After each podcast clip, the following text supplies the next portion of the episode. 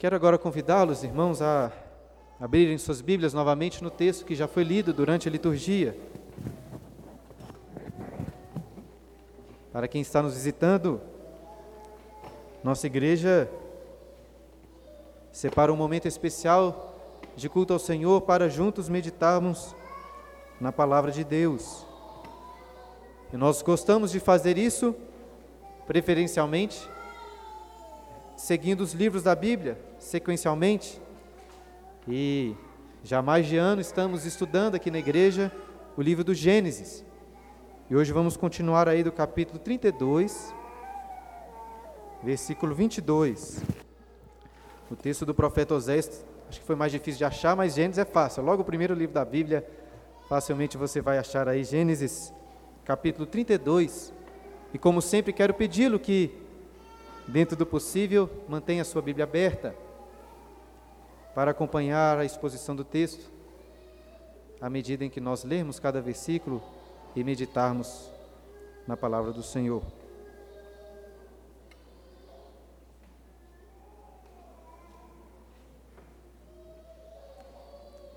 Eu não sei se vocês já ouviram falar, mas tem um livro, é, uma história que foi adaptada para os cinemas, chamada O Senhor dos Anéis. Eu gosto bastante dessa obra. Talvez você já tenha me ouvido falar sobre isso alguma vez ou um milhão de vezes. E uma das coisas que eu gosto muito na história desse livro é que a guerra entre o bem e o mal, entre a luz e as sombras, o bem alcança a vitória exatamente quando é derrotado. A vitória da luz não é acumulada ou não é alcançada pelo acúmulo de força e poder, mas pela perda de força. Quando abrem mão do poder. E se você não sabe, um dos personagens principais dessa história é um pequeno hobbit chamado Frodo. E por uma sequência inesperada de eventos, mas guiados pela providência, o anel mais poderoso de toda a Terra-média chega às mãos de Frodo e muitos ali acreditavam que para vencer ou para lutar, as, lutar contra as forças do mal, eles deveriam usar este poderoso anel para combater as trevas. Contudo, um conselho guiado pelo sábio elfo Elrond e também o mago Gandalf decidiu fazer exatamente o contrário. Foi decidido que, ao invés de usar o anel de poder, este anel deveria ser destruído. A vitória contra os exércitos sombrios de Sauron não seria alcançada através da força do anel, mas através da sua destruição. E Frodo, aquele pequeno hobbit, o menor de todos, mas ao mesmo tempo mais forte para resistir à tentação do poder do anel, foi escolhido para carregá-lo e levá-lo até o lago de fogo do Monte da Perdição, o único lugar onde aquele anel poderia ser destruído. E agora eu preciso contar para vocês um spoiler do final da história. E se você está aqui na igreja há um, um, tempo, e mesmo me ouvindo falar tanto de Senhor dos Anéis, nunca nem assistiu os filmes, imagino que você nunca vai fazer isso. Então não tem problema contar. Ao longo da história, e muitos aqui devem conhecer, o sentimento de quem está assistindo os filmes ou lendo as histórias é que Frodo nunca vai conseguir chegar até aquele monte da perdição para destruir o anel. Era uma jornada impossível. Mas, através de várias coincidências, ou poderia dizer pela providência, Frodo conseguiu chegar até o local da destruição do anel. E é impossível resumir aqui quão difícil foi para ele chegar até aquele lugar. Os terríveis sofrimentos pelos quais ele passou. Mas finalmente, ele estava ali diante do único fogo capaz de destruir aquele anel. Bastava soltar o anel e o poder do mal seria destruído. E o que Frodo faz? Ele não joga o anel. Após tantas lutas, em que ele foi vitorioso, finalmente ele cede às tentações do anel e decide, ao invés de destruí-lo, colocá-lo em seu dedo para ser seu. E nesse momento algo impressionante acontece. Gollum, que é um personagem que eu não tenho tempo aqui para explicar quem é, começa a lutar com Frodo para tomar dele o anel, o seu precioso. E após uma luta intensa, Gollum morde o dedo de Frodo a ponto de arrancá-lo fora junto com o anel. Mas ao fazer isso, Gollum perde o seu apoio e cai com o anel para dentro do lago de fogo. E assim, irmãos, exatamente no momento em que Frodo perde a sua luta contra Gollum, ele alcança sua maior vitória. Pois aquele anel foi destruído e as forças do mal foram instantaneamente derrotadas. Apesar dessa história ter sido escrita milhares de anos depois, creio que este conceito da vitória sendo alcançada através da derrota pode nos ajudar muito a entender o texto de Gênesis que está diante de nós. Na realidade, é evidente que Tolkien, que é o escritor de Senhor dos Anéis, aprendeu este conceito lendo as Escrituras. Porque na Bíblia, muitas vezes a vitória está na derrota, a força está na fraqueza. Como o apóstolo Paulo disse, como Deus disse ao apóstolo Paulo, o poder se aperfeiçoa na fraqueza. E o próprio apóstolo Paulo também exclamou, nós lemos isso: quando sou fraco, então é que sou forte. E quando nós lemos essa narrativa, que já lemos durante a liturgia, da luta de Jacó contra Deus, várias dúvidas surgem à nossa mente. E uma dessas dúvidas é a seguinte: Jacó perdeu ou ganhou essa luta? Porque, por um lado, ele perdeu a luta quando o anjo de Deus lhe deslocou a articulação da perna. Mas, por outro lado, o texto afirma que ele lutou contra Deus e prevaleceu. Então, para entender o que aconteceu com Jacó, precisamos nos apropriar deste conceito sobre o qual estava falando. A vitória é alcançada através da derrota. Somente após Jacó ter sido derrotado, ao ficar incapacitado de continuar lutando, é que ele alcança a vitória e a bênção de Deus. Irmãos, da mesma forma, Somente quando somos derrotados pelo Senhor poderemos receber a sua bênção. Então, que assim como Jacó foi ferido em sua coxa, que essa história sirva para ferir o seu coração, mostrar que você é incapaz. E assim, ao ser derrotado, que você também receba a bênção do Senhor e seja vitorioso. Acompanhe comigo novamente, a partir do versículo 22, essa história, que diz assim: Levantou-se naquela mesma noite, tomou duas, suas duas mulheres, suas duas servas e seus onze filhos, e transpôs o val de Jaboque. Tomou-os e fê-los passar o ribeiro, fez passar tudo o que lhe pertencia, ficando ele só. Nós lemos nesses versículos que Jacó estava atravessando com toda a sua família o val de Jaboque. Esse val era um local raso neste rio chamado Jaboque, que era um afluente do Rio Jordão, onde, por ser raso, dava para atravessar sem maiores dificuldades. E a pergunta é: por que, que ele estava atravessando esse rio durante a noite? Precisamos relembrar o contexto para continuarmos a entender essa história. Então, se você está nos visitando, se você não está acompanhando esses estudos em Gênesis, ou talvez não conheça bem essa história, preste atenção para que você se situe aí no que está acontecendo. Há 20 anos, Jacó tinha fugido de casa, com medo do seu irmão Esaú, que queria matá-lo, visto que Jacó havia enganado e tomado a bênção de seu pai, que queria na realidade abençoar Esaú. E é por isso que Jacó fugiu para Arã e ali morou com seu tio Labão. Mas ali com Labão, Jacó provou do seu próprio veneno enganoso. Por muitas vezes ele foi enganado por Labão, sofreu terrivelmente. Apesar disso, Deus abençoou Jacó, ele se casou, teve muitos filhos, se enriqueceu grandemente. E agora ele estava voltando para casa, para a terra prometida.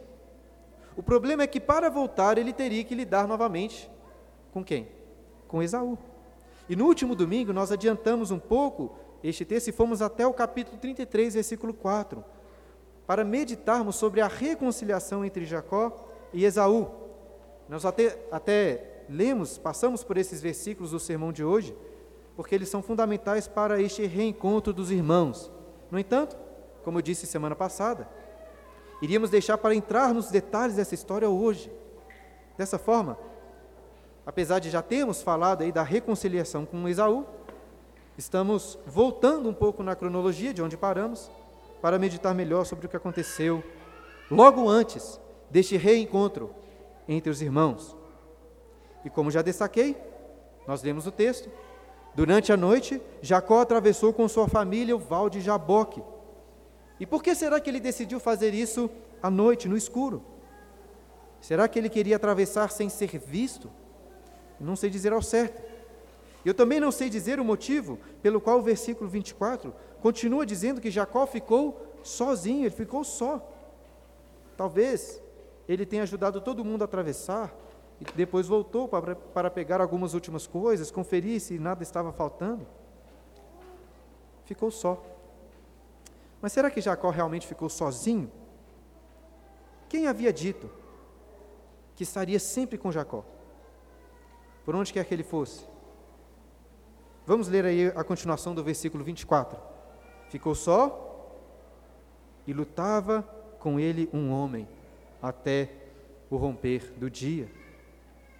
Quando você fica, quando você precisa de fazer algo à noite, principalmente você está do lado de fora de casa e está tudo escuro, você fica alerta, não é verdade? Com os sentidos aguçados. Eu imagino que Jacó estava assim, até que de repente, do meio da escuridão, um homem misterioso começou a lutar com ele. Quem é esse homem lutando contra Jacó? Será que era um bandido? Será que era Esaú querendo lhe matar? Será que era algum dos 400 homens de Esaú que tinha chegado a Jacó? Será que era um demônio ali do Val de Jaboque que estava em forma humana lutando contra ele? Não. O texto revela em seguida que Jacó estava lutando contra o próprio Deus. E nós lemos no texto do profeta Oséias, ele confirmando essa interpretação, ou seja, esse homem aqui era o mesmo homem que muitos anos antes apareceu para Abraão, comeu com ele. Era o anjo do Senhor em uma manifestação humana da própria presença de Deus. Agora, eu acho que Jacó não sabia ainda disso no início da luta. Eu acho que o autor de Gênesis usa de um recurso narrativo para fazer com que nós que somos leitores enxergássemos o que está acontecendo dentro da perspectiva de Jacó. Então, a princípio, parece que Jacó estava lutando apenas com um homem, sem ainda saber que estava lutando com Deus. Que cena mais curiosa é essa? Imagina só, o próprio Deus dando um murro no rosto de Jacó. E esperaríamos que, em uma luta contra Deus, Jacó não tivesse nenhuma chance. Certamente uma luta muito desigual, muito fácil para Deus. Mas curiosamente o texto diz aí que eles lutaram durante toda a noite, até o romper do dia. E qual é o propósito de lutar tanto tempo? Quem já participou de algum tipo de luta aqui ou pratica alguma arte marcial, sabe como isso é exaustivo. Para você ter uma comparação, podemos nos lembrar aqui que jogadores profissionais de futebol conseguem jogar durante 90 minutos e, quando preciso, mais 30 minutos de prorrogação, 120 minutos. Já os lutadores profissionais nunca passam de 30, no máximo 40 minutos. Né, as lutas lá de cinturão do UFC costumam ter cinco assaltos de 5 minutos. As lutas de boxe chegam a 12 rounds de 3 minutos. É pouco comparativamente, e os lutadores ficam completamente esgotados. Então imagine como Jacó deve ter ficado após uma noite inteira lutando, isso é importante porque creio que um dos propósitos de Deus nessa luta era exatamente esse: de deixar Jacó completamente esgotado, sem nenhuma força. E assim, através do físico, Deus estava tratando o espiritual, o coração de Jacó. E eu não sei se essa luta foi mais para o boxe, para o judô, para o jiu-jitsu, de toda forma. É muito difícil, não é mesmo? Imaginar o Senhor dando um gancho de direita em Jacó, fechando ele numa chave de braço. E mais surpreendente ainda é o que o texto continua dizendo no versículo 25. Olha só. Vendo este, que não podia com ele, tocou-lhe na articulação da coxa, deslocou-se a junta da coxa de Jacó na luta com o homem. Então, pela sequência, este se refere a Deus e ele, Jacó. Ou seja, Deus não estava conseguindo vencer a luta contra Jacó. Como assim?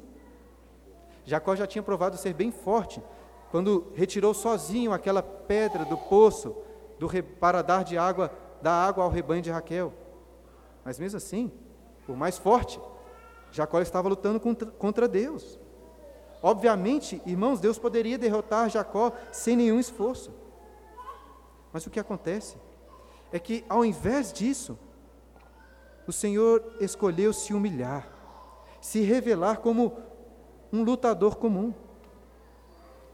Queridos, Deus habita em uma luz que é inacessível a nós, aos nossos olhos.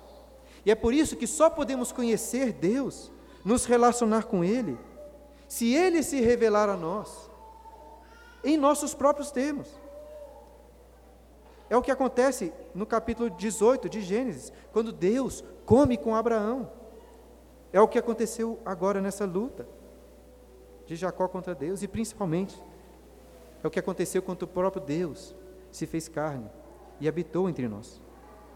Bem, Jacó estava aqui resistindo nessa luta, sem desistir. Então eu acho que além de deixar esgotado, deixá-lo esgotado, Deus queria que queria testar Jacó, testar se ele continuaria lutando ou não, se ele desistiria. E ele lutou, lutou até que por fim, quando o sol começou a nascer, o texto diz que o anjo do Senhor, este homem, com apenas um toque, desloca a articulação da coxa de Jacó. E se alguém que já sofreu com o rompimento de algum ligamento, de algum músculo, em especial na, na coxa, sabe que é uma dor muito intensa. Deus feriu Jacó. Deus feriu Jacó. Além do roxo no olho, do nariz sangrando, Jacó estava agora sentindo uma dor excruciante. Irmãos, toda essa história de Deus lutando contra Jacó pode parecer muito estranha para você. Que história mais diferente. Mas talvez mais estranho ainda seja o fato de que Deus estava fazendo Jacó agonizar, sofrer de sofrimento. Como um Deus bom, como um Deus amoroso, pode fazer com que alguém sinta tanta dor. Mas é exatamente isso que Deus faz com Jacó. E é isso que ele faz conosco também, que somos os seus filhos. Nesse mundo em que vivemos, nesse mundo caído, de tantos pecados e mazelas, o sofrimento é um instrumento nas mãos de Deus para a sua santificação. Eu gosto muito de um outro livro, que também foi adaptado para o cinema, chamado As Crônicas de Nárnia. Não sei se você já ouviu falar desse também. E uma das crônicas, que também foi adaptada para o cinema, se chama A Viagem do Peregrino da Alvorada. E um dos personagens mais enjoados do começo dessa história é um menino chamado Eustáquio. Um menino extremamente chato, egoísta, orgulhoso. Mas ele passa por uma transformação maravilhosa. Diante de algumas circunstâncias da história, por causa dos seus próprios erros, sua cobiça, Eustáquio foi amaldiçoado e se tornou um dragão. Eu sei que não é muito comum acontecer por aí isso, né, das pessoas virarem dragão, mas Eustáquio virou um dragão de verdade. Grande, terrível. E talvez alguém entre as crianças possa achar que seria muito legal ser um dragão. Mas era horrível para Eustáquio. Era horrível. E além de tudo, antes dele se tornar um dragão, Eustáquio tinha colocado um bracelete de ouro no seu braço e após a transformação, aquele bracelete ficou ali, extremamente apertado no braço do dragão. E ele não conseguia retirar o bracelete de forma alguma, sentia constantemente uma dor muito forte. Quem sente dores constantes, crônicas, sabe como terrível pode ser isso. Mas foi justamente por passar por estes sofrimentos, como dragão, que Eustáquio passou a, enxergar, passou a enxergar melhor a sua chatice, os seus erros com o restante da tribulação que viajava com ele naquele barco. Até que em uma determinada noite, quando Eustáquio, na forma de dragão, estava sozinho, apareceu diante dele um enorme leão. Se você já leu a história, sabe que Este leão é Aslan. E Eustáquio, mesmo sendo um, um grande dragão, ficou apavorado. Este, este leão levou Eustáquio até um jardim que tinha uma nascente e disse para Eustáquio tirar as suas roupas e entrar na água. Mas ele era dragão, não tinha roupas. Mas se lembrou que dragões são como cobras, largam sua pele. Foi o que começou a fazer. Ele raspou uma pele atrás da outra, retirando várias escamas, cada vez mais fundo, mas continuava sempre do mesmo jeito, como um dragão. Até que o leão virou para ele e disse: Eu tiro a sua pele. E assim, com terríveis garras, o leão começou a arrancar a pele de dragão. Nas palavras de Eustáquio, a primeira unhada que me deu foi tão funda que julguei ter me atingido o coração. Eu senti a pior dor da minha vida. A única coisa que me fazia aguentar era o prazer de sentir que me tirava a pele. É como quem tira um espinho de um lugar dolorido. Dói para valer, mas é bom ver o espinho sair.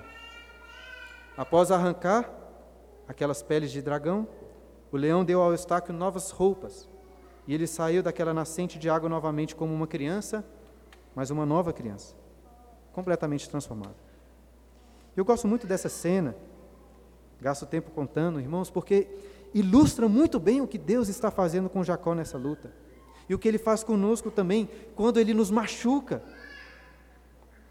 Quando você estiver passando por sofrimento, passando por dores da alma ou dores físicas excruciantes, lembre-se da mão de Deus, que usa das provações para transformar e santificar os seus filhos. Era isso que o Senhor estava fazendo com Jacó. Mas não parou por aí. Este relato vai ficando cada vez mais impressionante. O sol começou a aparecer e atrás das montanhas os, e, e a, aparecer atrás das montanhas, e então o Senhor disse, versículo 26. Disse este: Deixa-me ir, pois já rompeu o dia. Respondeu Jacó: Não, não te deixarei ir, se, se me não abençoares. Eu acho difícil saber exatamente qual a relação do romper do dia com o desejo deste homem, do anjo do Senhor em forma de homem, querer ir embora. Assim como ele apareceu misteriosamente durante a noite, ele também quer misteriosamente ir embora ao nascer do sol. Mas eu tenho muita convicção que esses detalhes não são fortuitos, aleatórios. Existe aqui um claro contraste entre noite e dia, entre trevas e luz. Enquanto a luta está relacionada à noite e às trevas, a bênção de Deus está associada à luz do dia. Assim que a luz do sol começou a aparecer, a luta se encerrou para dar lugar à bênção. Então o que aconteceu foi o seguinte: a luta tinha se, encerrado com um nocaute de Jacó e o anjo queria ir embora. Mas Jacó, mesmo todo quebrado, dolorido, de alguma forma conseguiu se agarrar no anjo e não deixou ele ir. Pelo menos não antes de o abençoar. O profeta Osés, um texto que lemos durante a liturgia, diz que Jacó chegou a chorar, pedindo pela mercê, pela graça de Deus. E por que, que Jacó pede essa bênção? Já ficou claro neste momento que Jacó tinha percebido que aquele não era um homem qualquer. Segundo o autor aos Hebreus, que entendia muito bem do Antigo Testamento, existe um princípio em Gênesis de que o superior abença, abençoa o inferior. Ou seja, Jacó reconheceu que aquele homem ali era superior e assim roga pela sua bênção. E que bênção é essa que Jacó tanto quer? Vou responder essa pergunta daqui a pouco. Mas antes precisamos ler o que aconteceu em seguida. Versículo 27. Perguntou-lhe, pois, como te chamas? Ele respondeu, Jacó. Aí você pensa, o que, que o nome de Jacó tem a ver com tudo que está acontecendo? Essa história é muito estranha. Para o nosso contexto, para a nossa cultura, muitas coisas aqui não fazem sentido mesmo. Mas precisamos tentar ler essa narrativa com a mente, com os olhos daqueles leitores originais, com os israelitas que estavam no deserto. Para nós, o significado dos nomes não costuma ter muito valor, mas naquela cultura, o nome de alguém, muitas vezes, representava quem era aquela pessoa, ou que ele seria. Nós já falamos aqui, por exemplo, da importância dos nomes de Abrão, que foi mudado para Abraão, ou de Isaac e Jacó. Por que Jacó tinha esse nome? Você se lembra? O nome Jacó, em hebraico, tem a ver com a palavra calcanhar. Por quê? Porque ele nasceu agarrado no calcanhar do seu irmão gêmeo. Mas Jacó não significa calcanhar simplesmente. A ideia do nome é de alguém que segura no calcanhar do outro para puxá-lo para trás e assim passar na sua frente.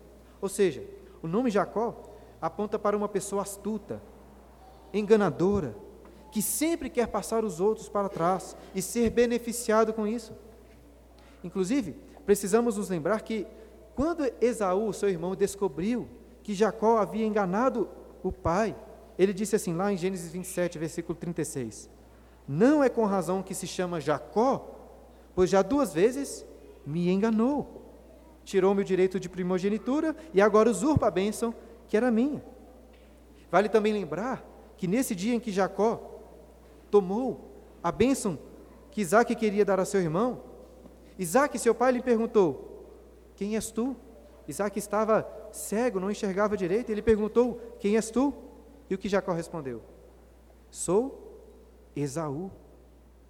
E eu acho que, tendo esse contexto em mente, podemos perceber que uma cena está sendo repetida aqui. Mais uma vez, Jacó quer a bênção para si. Mas dessa vez não tem enganos, não tem mentiras. O anjo perguntou: Como te chamas? E o que ele respondeu? Jacó, Jacó.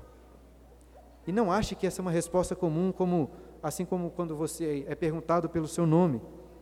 Ao pronunciar seu nome, creio que Jacó estava confessando quem ele era. Jacó está concordando com Esaú que o seu nome era apropriado, porque ele era enganador. Eu acho que dessa simples resposta aqui, Jacó, podemos retirar várias confissões. Jacó está confessando que desde o seu nascimento, ele nasceu agarrado no calcanhar porque ele queria passar os outros para trás. Ele confessa que agiu de má fé com seu irmão, que roubou a bênção da primogenitura. Ele confessa que enganou seu velho pai. Ele confessa que foi astuto com Labão. Ele confessa o seu orgulho, a sua altivez, a sua arrogância, a autoconfiança. Confessa essas coisas. E Jacó quer a bênção. Ele quer a bênção. Por muito tempo ele tentou alcançar as bênçãos através dos seus próprios enganos, os seus esquemas. Mas agora não. Agora ele está sozinho. Ele está derrotado. Sem nenhum recurso. Ele finalmente reconhece que é um enganador miserável e que a sua própria força não vale de nada ele confessa que é Jacó, ele confessa seus erros, sua indignidade e se agarra naquele que poderia abençoá-lo por graça e por misericórdia. Queridos irmãos, será que temos feito como Jacó? Quando você se encontra com o Senhor em oração, você sinceramente abre o seu coração para confessar quem você realmente é. Você confessa os seus pecados. Você sonda o seu coração, os seus desejos impuros, os seus erros. Você diz: Senhor, Deus, eu sou Jacó, eu sou enganador, eu sou pecador. Eu lhe pergunto se você tem feito isso, porque essa é a vida cristã. É uma vida de arrependimento, de confissão de pecados. Mas não para por aí. Além de confessar os seus pecados, será que você tem se agarrado em Cristo como, como Jacó agarrou aquele homem, não deixou ele ir. Será que você tem feito isso? Aqui em no, nossa igreja, nós exaltamos muito a soberania de Deus na nossa salvação, dizendo que a salvação não depende das nossas obras, do que nós fazemos, mas apenas da graça de Deus. Contudo, irmãos, não podemos deixar que a nossa boa teologia sistemática fique avacalhando o que a Bíblia está claramente querendo nos ensinar em passagens como esta. Eu sei que Deus é totalmente soberano, não estou negando e nem podemos negar isso de forma alguma, mas, meu querido, A Bíblia ensina que você deve se agarrar a Cristo, o nosso Senhor, e não deixar Ele ir. Foi isso que Jacó fez. E assim teve o seu nome mudado e a sua vida transformada. Como lemos no próximo versículo, olha o versículo 28. Então disse: Já não te chamarás Jacó, e sim Israel, pois como príncipe lutaste com Deus e com os homens e prevaleceste. Para muitos, o que eu vou dizer agora é, pode parecer óbvio, mas pode ser também que alguém aqui não sabia disso ainda. O povo de Israel se chama povo de Israel por causa dessa mudança aqui do nome de Jacó. O povo de Israel é constituído de doze tribos, sendo que cada filho de Jacó, de Israel, é o cabeça de uma dessas tribos. Dessa forma você consegue perceber como que essa história era importante para o povo de Israel no deserto. Eles estavam aprendendo sobre a sua origem, sobre quem eram, sobre Jacó o enganador e principalmente sobre o Deus a quem eles estavam servindo. Israel, por outro lado, significa lutou com Deus. Jacó não estava aqui lutando com um bandido, nem com Labão, nem com Esaú, nem com um homem qualquer. Jacó lutou com Deus. E vamos aqui nos lembrar daquilo que eu disse no domingo passado. Jacó estava com muito medo. Por quê? Porque em breve iria se encontrar com Esaú, com 400 homens. Ele pensou que a sua vida, da sua família estava em risco. Ele queria ir, voltar, ir, é, voltar para a terra prometida, mas estava com medo de Esaú. A questão, queridos, é que Esaú não era a barreira para que Jacó entrasse na terra prometida. Qual é a barreira? O próprio Deus. Ele é a barreira para entrar na terra prometida. E isso é verdade sobre você também, sobre mim. O seu maior inimigo, como um pecador que você é, que nós todos somos, o seu maior inimigo não é um homem, não é você mesmo, não é Satanás. Seu maior inimigo, como pecador, é o próprio Deus. Como Jacó, você é enganador, iníquo, e Deus é o maior inimigo dos pecadores. É o Senhor quem irá impedi-lo de entrar nos céus e colocá-lo sobre castigos eternos. Jacó estava com medo de Labão, estava com medo de Esaú, e você também pode estar com medo de alguém. Mas lembre-se daquilo que disse o Senhor Jesus em Mateus 10, versículo 28. Não temais o que matam o corpo e não podem matar a alma. Temeis antes aquele que pode fazer perecer no inferno, tanto a alma como o corpo. Dessa forma, considerando que Deus era a barreira para Jacó entrar na terra prometida, poderíamos dizer que Jacó nunca entraria lá. Obviamente, Jacó não seria capaz de transpor essa barreira, o próprio Deus. Contudo, o versículo 28 diz uma coisa muito impressionante. Olha aí novamente. O nome de Jacó foi mudado para Israel, não só porque ele lutou com Deus, mas o texto diz porque ele lutou com Deus e lutou com os homens e prevaleceu. Como assim? Jacó não havia sido derrotado. Ele não estava ali nocauteado com sua coxa deslocada. Então por que, que o anjo do Senhor diz que Jacó prevaleceu? Por quê? Olhe novamente para o título desse sermão na liturgia, lembre-se dele. A vitória está na derrota e a força na fraqueza. Jacó perdeu, mas ganhou. Pode parecer um discurso da Dilma, mas é verdade. Ele perdeu, mas ganhou. Jacó prevaleceu, mas não como das outras vezes em que ele usou de astúcia, de trapaça. Ele não venceu aqui a luta pela sua própria força. Jacó venceu quando foi humilhado, quando reconheceu que nada podia fazer e se agarrou apenas na bênção da misericórdia daquele que lutou contra ele. E apesar do Senhor ter derrotado Jacó na luta, o mesmo Deus, por misericórdia, aceitou a derrota no lugar dele e o abençoou, é o que vemos a seguir, olha o versículo 29. Tornou Jacó: Dize, rogo-te, como te chamas? Respondeu ele: Porque perguntas pelo meu nome? E o abençoou ali. Antes de ser abençoado, Jacó perguntou pelo nome daquele contra quem lutou. E este respondeu com uma pergunta, ao me ver, retórica: Por que perguntas pelo meu nome? Eu acredito que essa era uma outra forma de dizer assim: Jacó, você sabe quem eu sou. Não precisa perguntar. Não precisa, e não precisava mesmo. Jacó sabia que era Deus que estava ali o abençoando. Mas afinal, que bênção é essa concedida por Deus a Jacó? Lembre-se que eu já tinha falado, levantado essa pergunta antes. Qual bênção é essa? Eu disse que iria responder depois. Eu vou cumprir minha palavra, lendo com vocês o próximo versículo, onde encontramos a resposta para essa pergunta, versículo 30. Aquele lugar chamou Jacó Peniel, pois disse: Vi a Deus face a face, e a minha vida foi salva. Veja que não eram apenas os nomes das pessoas que eram cheios de significado, o nome dos lugares também. Jacó chamou aquele lugar de Peniel.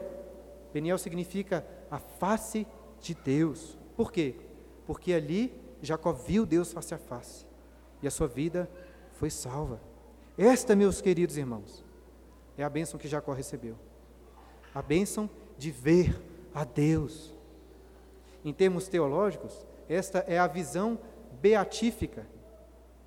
O Senhor, tinha, o Senhor disse, o Senhor Jesus disse nas bem-aventuranças: Bem-aventurados limpos de coração, por quê? Porque verão a Deus.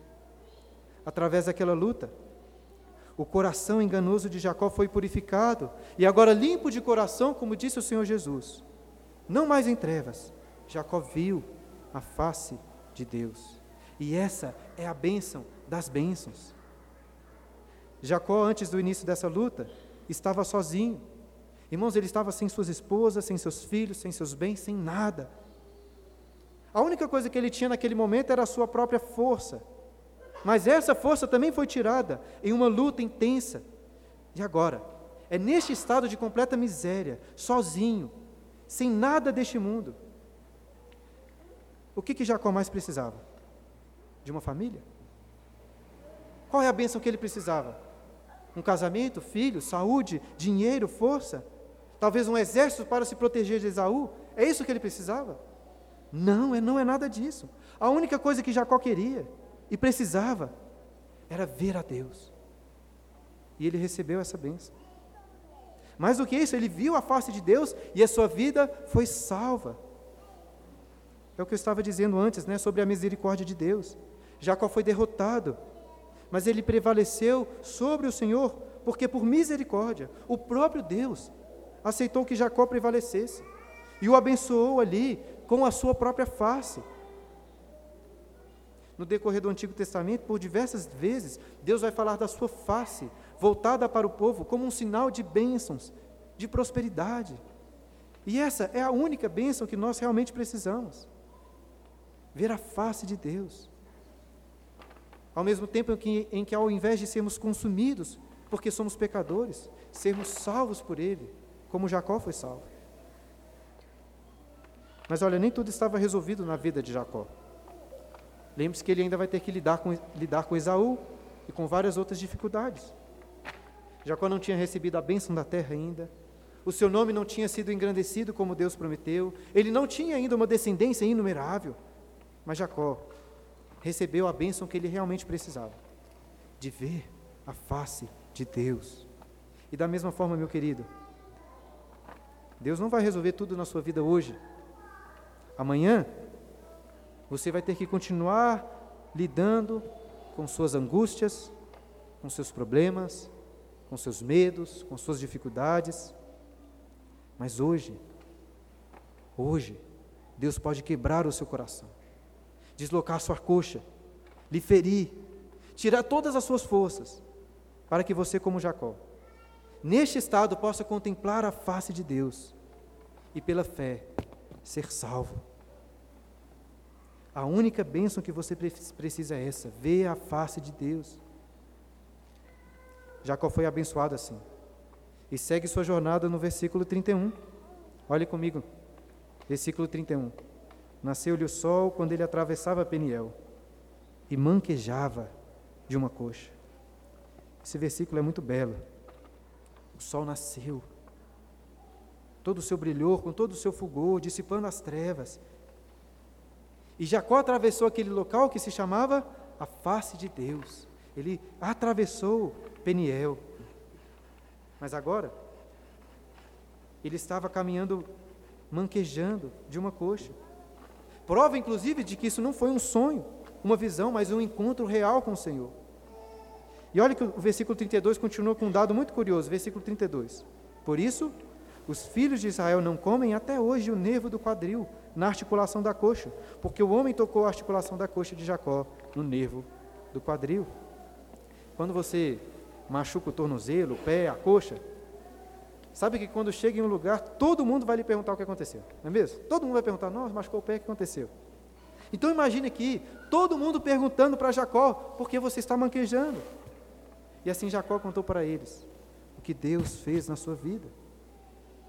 Não sei no primeiro momento quão, foi, quão difícil foi para aquela família acreditar, mas o fato é que o povo de Israel levou tão, levou tão sério essa história, que nos dias aí de Moisés, ninguém comia o nervo da articulação da coxa dos animais que eram sacrificados para alimento.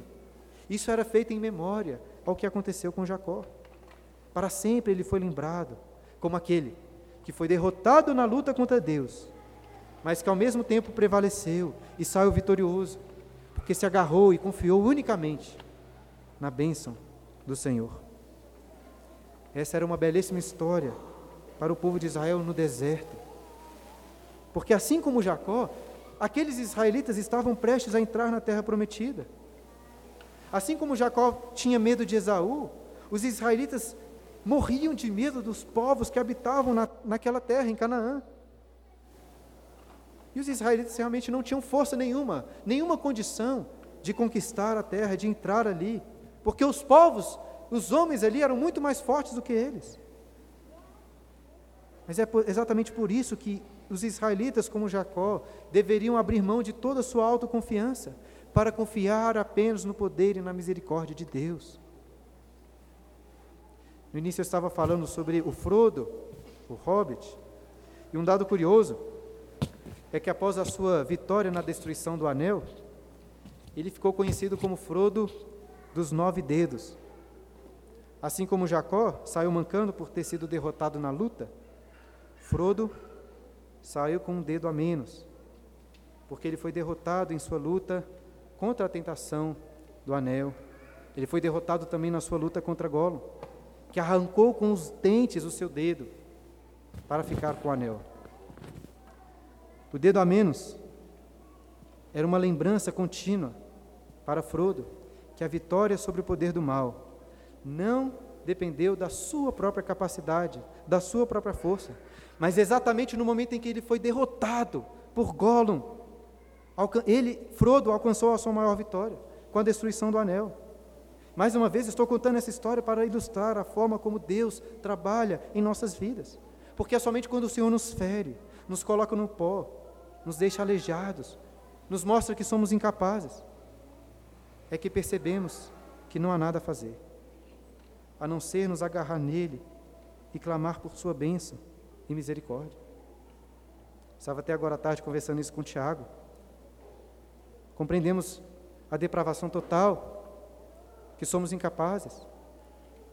Isso é muito é fundamental para entendermos a graça, porque só quando entendemos que somos incapazes é que reconhecemos que precisamos da graça de Deus imerecida.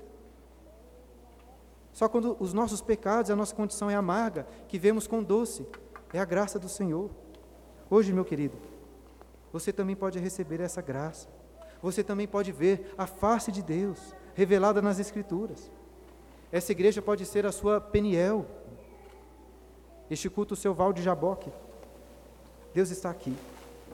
E Ele é poderoso para acabar com as suas forças, derrotar o seu coração pecador e converter os seus caminhos, assim como fez com Jacó. Que o Senhor possa quebrar, então, todas as suas forças, para que você se agarre apenas em Cristo, o único que pode realmente nos abençoar e nos conceder vida eterna. E como Cristo fez isso por nós, Desde o início eu tenho enfatizado que a vitória está na derrota e que a força na fraqueza. E não é diferente em relação à obra de Cristo. Para revelar toda a sua força sobre as trevas, Cristo se fez fraco. Para vencer o poder do mal, Cristo foi derrotado. E para nos dar a vida, ele foi morto em nosso lugar. E se Jacó lutou com Deus, acho que posso dizer também que Jesus travou uma luta intensa naquele jardim do Getsemane. Jacó passou a noite lutando com o Senhor, passou a noite em oração, em lutas intensas, ao ponto de suar sangue e clamar, se possível, passa de mim esse cálice.